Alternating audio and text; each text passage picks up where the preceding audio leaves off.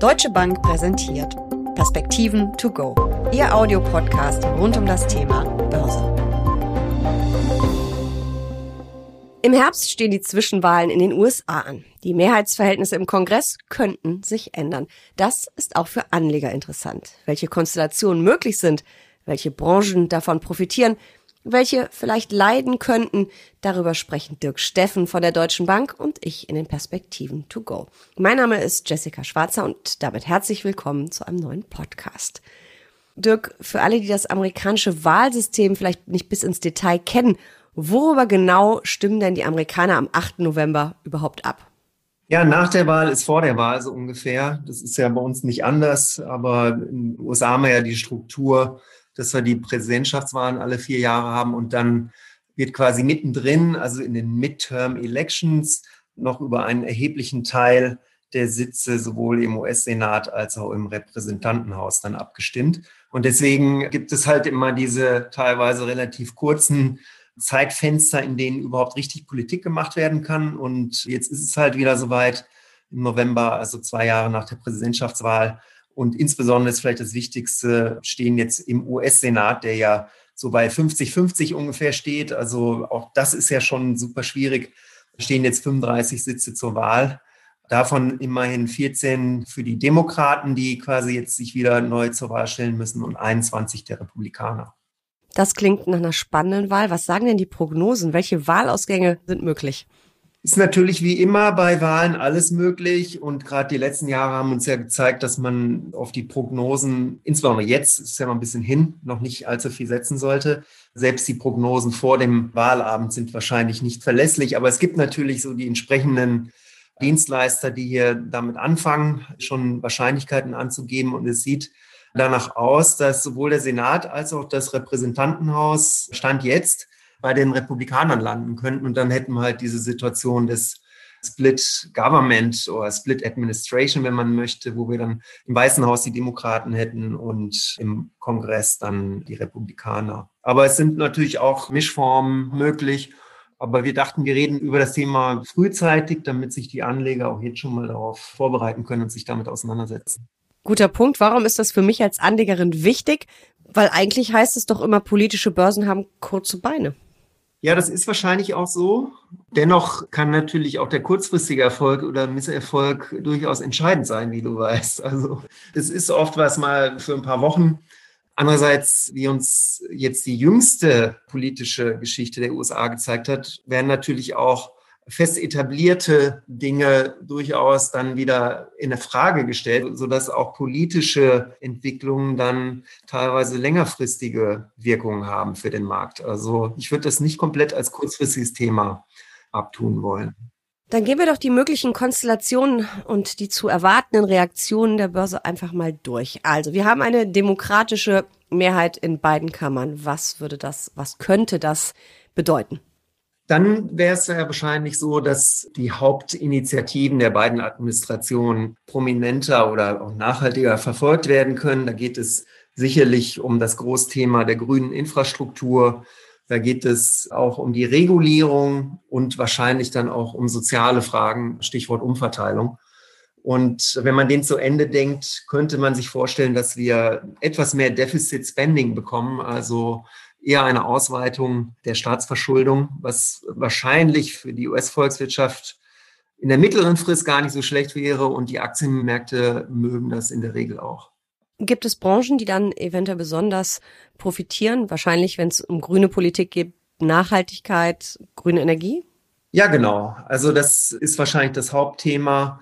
Die Problematik wird wahrscheinlich dann eher bei Pharma und Healthcare liegen weil es dann natürlich um die Preisgestaltung gehen wird. Und dann vielleicht ein bisschen überraschend könnten wir uns vorstellen, dass sogar Banken und Finanztitel vielleicht sogar profitieren. Das ist ja nicht immer so gewesen in der Vergangenheit. Also gerade weil Regulierung oder mehr Regulierung natürlich eher ein Gegenwind ist für den Sektor, aber dadurch, dass das demokratische Lager sich vorstellen kann, hier auch die Kryptomärkte und Fintech stärker zu regulieren, dass das vielleicht dann auch eine Möglichkeit ist für Finanzunternehmen, hier stärker aktiv zu werden, also je regulierter dieser Bereich ist, so dass man hier vielleicht sogar neben der Zinsentwicklung, die wahrscheinlich auch ein bisschen anders ausfallen wird in dieser demokratischen Variante, vielleicht sogar gar nicht so negativ auf Finanzwerte sein muss. Inwiefern eine andere Zinsentwicklung? Das hat viel damit zu tun, das gilt dann auch für die Konstellation Split Congress, also ein geteilter Kongress. Sobald da, ich sage mal so, in diesen anderen Szenarien nicht mehr viel entschieden werden kann, wie es ja oft dann so ist, im Vergleich zu einem demokratisch dominierten politischen Umfeld, erwarten wir mehr Fiskalpolitik und mehr haushaltspolitische Impulse und dadurch auch ein tendenziell steigendes Zinsniveau, was dann gut wäre für diese Bereiche des Aktienmarkts. Kommen wir zum geteilten Kongress. Du hast ihn gerade schon angesprochen. Also sollten Demokraten und Republikaner die Mehrheiten in den beiden Kongresskammern sich teilen müssen. Was dann? Welche Branchen würden profitieren? Welche vielleicht leiden? Ja, vielleicht ist es dann nicht so sehr ein Branchenthema. Also das ist quasi eine Mischung aus beiden Varianten, also komplett republikanisch, komplett demokratisch. Es ist wahrscheinlich dann so ähnlich wie die rein republikanische Variante, weil man dann sehr wahrscheinlich einen politischen Stillstand bekommen wird.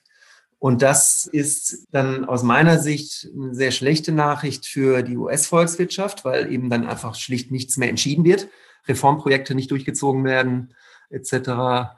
Aber für die Aktienmärkte muss es nicht unbedingt schlecht sein. Äh, dadurch, dass, also ich meine, es ist jetzt vielleicht ein bisschen überspitzt formuliert, aber dadurch, dass die Politik letzten Endes die Märkte nicht allzu sehr stört. Schön gesagt. Kommen wir zur republikanischen Mehrheit in beiden Kammern, also der von dir gerade schon zitierte politische Stillstand. Man redet ja dann in den USA von der lame duck, also dem Präsidenten als lahmer Ente. Da kann nicht mehr viel passieren. Was würde das für die Aktienmärkte heißen? Was würde das vielleicht für einzelne Reformprojekte, für einzelne Branchen bedeuten?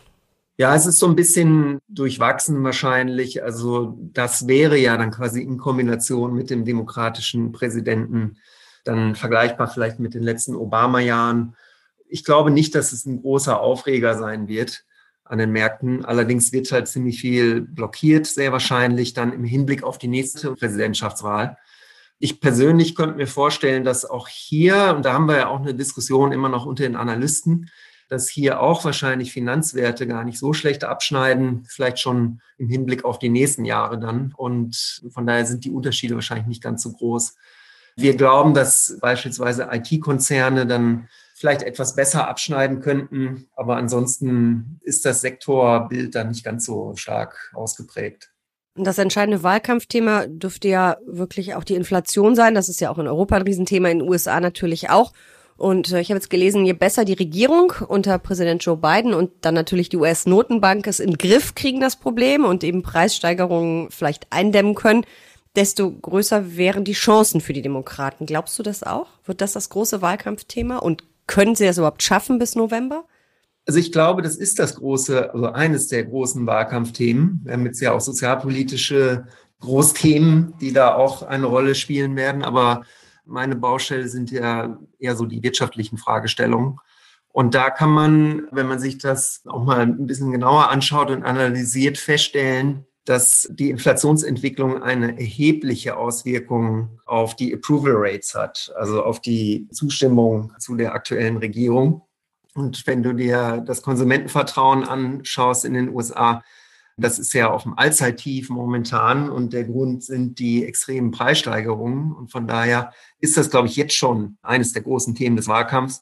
Und bis zu den Wahlen ist es ja noch ein bisschen hin. Und es könnte sein, dass sich da gibt es natürlich keine Garantie, aber wir glauben, dass wir in der Nähe der Gipfel uns momentan befinden, sodass wahrscheinlich die nächsten Monate und dann insbesondere die letzten ein, zwei Monate vor den Midterm Elections wirklich entscheidend sein werden. Und diesen einen Zusatz muss man dann noch machen, glaube ich. Das ist ja hochpolitisch geworden. Also die Zentralbank ist ja offiziell unabhängig. Aber das Inflationsproblem wurde jetzt durch die Politik ja schon offiziell jetzt quasi bei der Zentralbank abgegeben. Und die Zentralbank hat gesagt, ja klar, ist ja unser Mandat, aber wenn es jetzt doch irgendwie eine Rezession geben sollte oder so, wir können jetzt nicht alle Faktoren kontrollieren. Wir kümmern uns ausschließlich um die Preisstabilität. Also das ist jetzt schon total politisch. und wird wahrscheinlich auch sehr, sehr spannend werden die nächsten Wochen und Monate. Wie stelle ich mich denn als Anlegerin jetzt am besten auf? Weil wer jetzt zum Beispiel ein MSCI World im Depot hat oder einen global anliegenden Aktienfonds, hat ja schon nennenswerten Anteil von US-Aktien im Depot. Rausschmeißen, aufstocken. Was mache ich da, wenn so eine Wahl ansteht? Oder sitze ich das aus und schaue einfach, warum habe ich es überhaupt gekauft? Würde ich es wieder tun? Also die Aktienmärkte haben historisch relativ gut abgeschlossen in diesen Wahljahren. Das war allerdings meistens dann auch verbunden mit einer ordentlichen wirtschaftlichen Entwicklung. Also das muss man natürlich statistisch da irgendwie auseinander dividieren, diese einzelnen Faktoren. Aber der Fakt, dass Midterm-Elections stattfinden werden, ist sicherlich kein Verkaufsgrund. Und der eine Aspekt, den wir jetzt schon kurz beleuchtet hatten, ist dann danach vielleicht auch dieser politische Stillstand, der wahrscheinlich dann auch dazu führen wird, dass hier größere politische Projekte und vielleicht auch Steuererhöhungen und ähnliches, dass das dann erstmal verschoben ist und das wird wahrscheinlich am Aktienmarkt ganz gut ankommen. Also eher in diesem Fall Daumen hoch als Daumen runter und äh, wir sind total gespannt, wie diese Wahl ausgeht und werden da bestimmt in den kommenden Monaten nochmal drüber sprechen. Danke für diese Perspektiven to go. Sehr gerne.